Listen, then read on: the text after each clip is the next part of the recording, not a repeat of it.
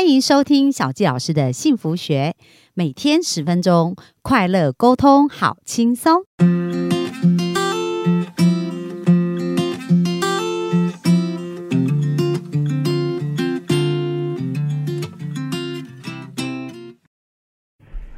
欢迎收听小吉老师的幸福学，很开心又在空中跟大家见面。那上个礼拜呢，我们分享了当和尚遇到钻石，看到格西老师呢如何透过《金刚经》的智慧，特别是我们很熟悉的种子法则，去得到百分之百你想要得到的一个结果。那本周呢，我们来看一看格西老师的另外一本书，叫做《爱的业力法则》。那顾名思义呢，就是谈到我们如何种出我们想要的爱的结果。那这本书。书当中举了很多很多的案例，也是非常多人实际验证出来的一个结果。所以本周呢，我们就透过这样子的一个书中的问题，来看看我们如何种出我们想要的爱情世界哦。那一开始呢，格西老师在书中又再次跟我们复习了一下种子，意思就是说，诶，其实呢，种子的这个法则，它百分之百可以得到我们要的，但是我们没有办法。就是创造出没有种子的东西哦，所以一定一定很重要，就是我们要在别人身上种下这个种子。就是呢，我们要有一个行为是产生在别人身上的，就是你要跟另外一个人种下。那不论我们要种什么，我们都必须看见别人得到，那这样子呢，我们就会得到这一个部分哦。所以这是种种子一个很重要很重要的原则。那在这边有谈到，就是说，无论我们想要的是什么，都必须先看见别人得到。当我们帮助别人得到他们想要的，就会在我们的心事种子里面的种下一个种子，让我们自己日后也能得到一样的东西。那在这个种这个种子的过程当中呢，格西老师在世界各地推广的一个过程，就很多人问了很多爱情的一个部分。那在书中就有提到一个主人翁哦，就是这个女孩子叫做小安。然后他就问格老格西老师说：“格西老师，请问我要去哪里找到我的理想的另一半？”那这时候格西老师就告诉他说：“要去养老院找。”然后他非常的惊讶，想说：“诶，他是要找年轻人啊？为什么叫他去养老院呢？”那格西老师就问他说：“那为什么你要找另一半呢？”然后他就说。因为我的生活就是非常的呃，工作很忙碌啊，在曼哈顿呢办公室，然后有一份很不错的工作，那每天都要工作很长，所以我也是蛮喜欢的工作。可是下班以后呢，我就大约会花四十五分钟左右的时间来，我有自己做晚餐。那晚餐做好以后，我就坐下来吃晚餐。晚餐，然后呢，吃完了，我大约花五分钟呢，就把碗洗好。然后，呃，花这个晚餐准备时间超过一个小时哦。然后洗碗啊，做这些准备也是收拾。可是他只有他一个人坐在那边吃饭，他觉得这样很孤单。然后呢，所以呢，格西老师就问他说：“所以你很孤单，你想要有人和你在一起，你想要某个人、某个爱你的人陪伴你吗？这是你想要的吗？”他说：“对，这就是我想要。我希望有一个爱我的人陪伴我，让我有被陪伴的感觉。”那。葛小石就说：“对，这就是为什么你要到养老院去，因为他要的是被陪伴的感觉。那养老院里面是不是有很多等待被陪伴的老人？哦，那这些老人呢，他们就是一个。”呃，你可以种种子的地方，因为我们说种子没有办法种在自己身上，一定要种在别人身上。所以呢，你可以去看这些老人家。那在看这些老人家的时候呢，可以要定期哦，可能是一个礼拜去一次，或两个礼拜去一次。而当他去看他的时候呢，就是呃，可能就是买买一点花送给他，然后偶尔带个晚餐呐，然后帮他准备他的一个呃，帮他整理一下房间呐，陪他讲话，听他说话，做什么样的事情都可。以哦，那当你是这样有品质的在陪伴对方，可是非常重要哦，因为你在你的心事种子里面呢，要种下一颗好的种子。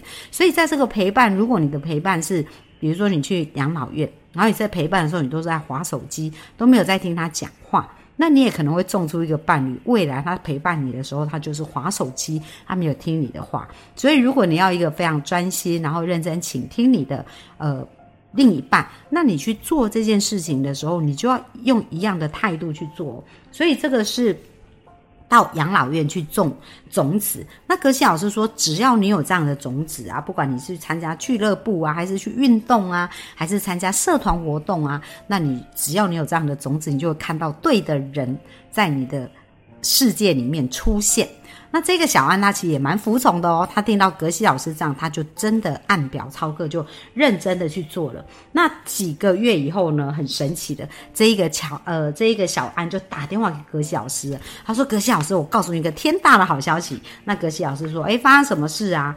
然后就说：“哎，我真的就是去养老院哦，去种这个种子啊，去探访老太太啊，然后呃，他就去陪他们。然后呢，有一天他去旧金山玩，因为我们刚刚讲这个人是住在纽约。”嘛，然后他去旧金山玩的时候呢，就在那里教了一堂瑜伽的课哦。那因为他也是一个瑜伽老师，然后在教课的时候呢，他就讲到我所有的学生就一个一个进来，可是他就是有一种感觉，觉得他的那个队的另一半呢也会在这个场合出现了。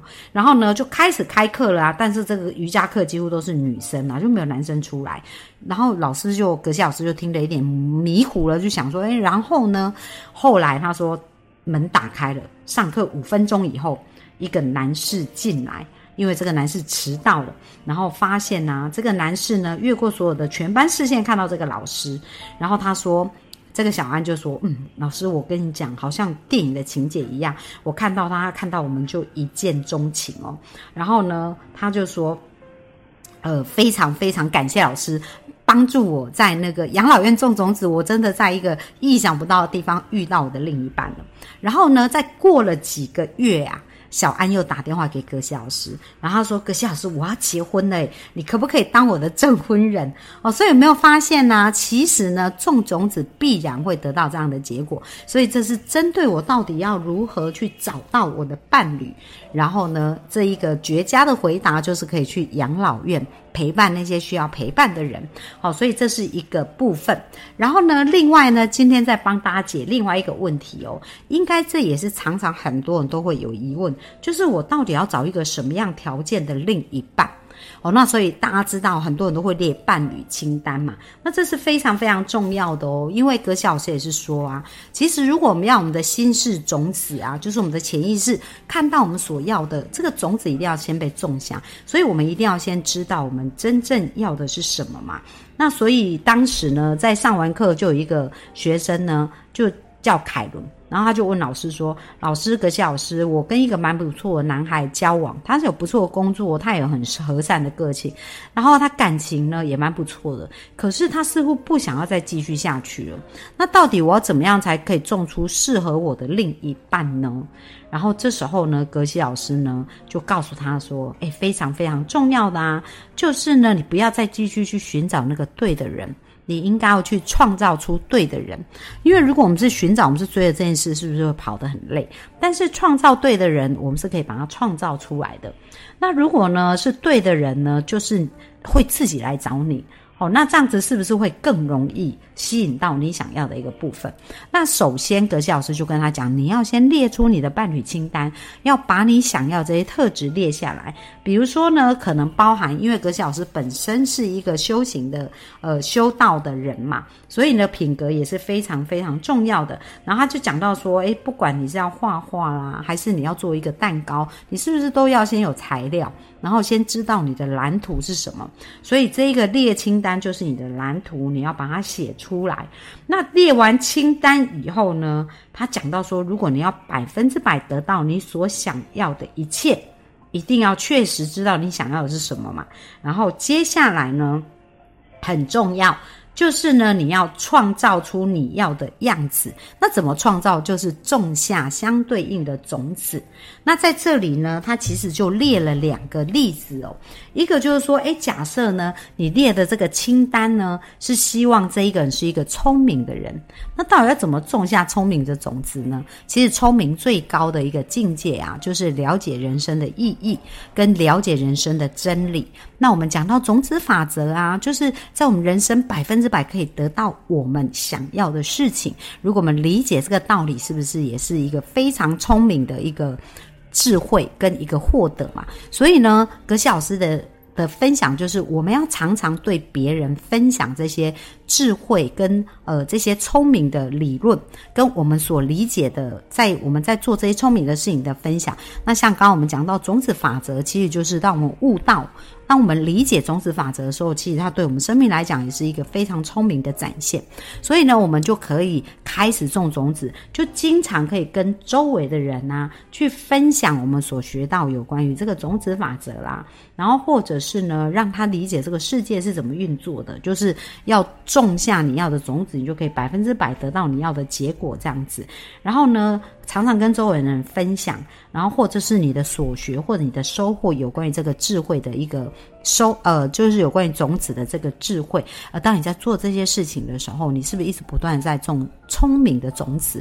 而当你聪明的种子种，当然还要加上冥想嘛。我们讲到我们的睡前要做咖啡冥想，就是要想象这件事情的美好。如果大家有一点忘记咖啡冥想呢，就是要想象，哎，在睡前你要想象你做这个良善的事情会产生一个什么样好的结果。好，就好像呃，我们在上个礼拜有特别谈到咖啡冥想，大家也可以在上个礼拜的。呃，那一集里面去更加了解这个咖啡冥想。那当你这样子有意识的种下这个种子，然后又运用咖啡冥想，你就会发现哇，更快得到你要的结果。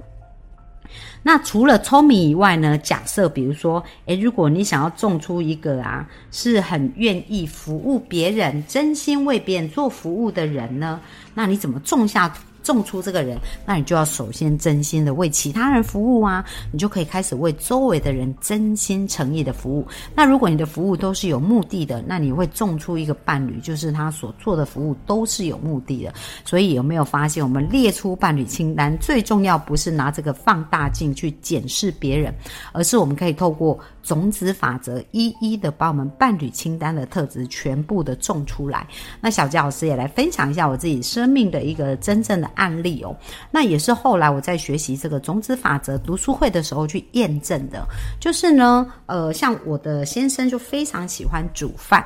他就是呃，那我自己很不喜欢煮饭，可是，在以前我在教会常常会做很多服务，就是我都是非常乐意服务。那在这个乐意服务的过程当中呢，比如说我们办活动，那办活动都有很多的碗筷要清洗哦，然后就是还有一些桌椅啊、场地啊要还原呐。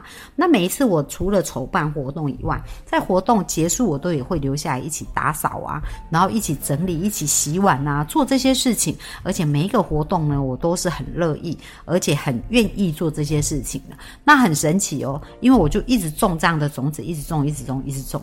那后来呢，我结婚以后，我就发现，哇，我的先生哦，他真的是，呃，我几乎是很少煮饭。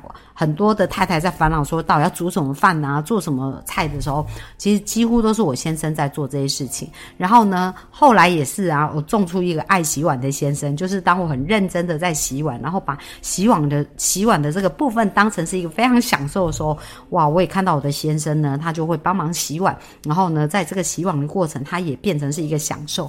所以有没有发现呢？生命改变的这个权利啊，跟这个要点啊，全部都在我们手上，我们。真正要改变对方，不是去。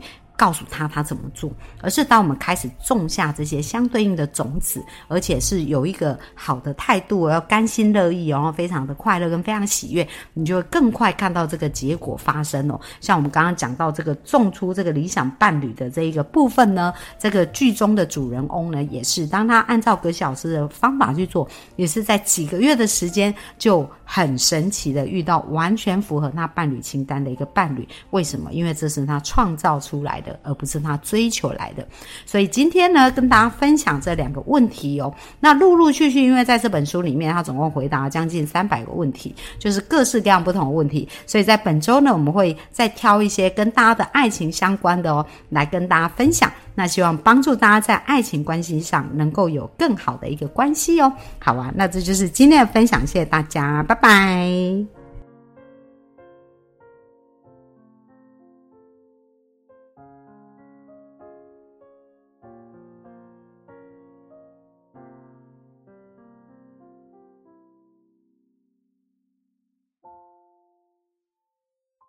you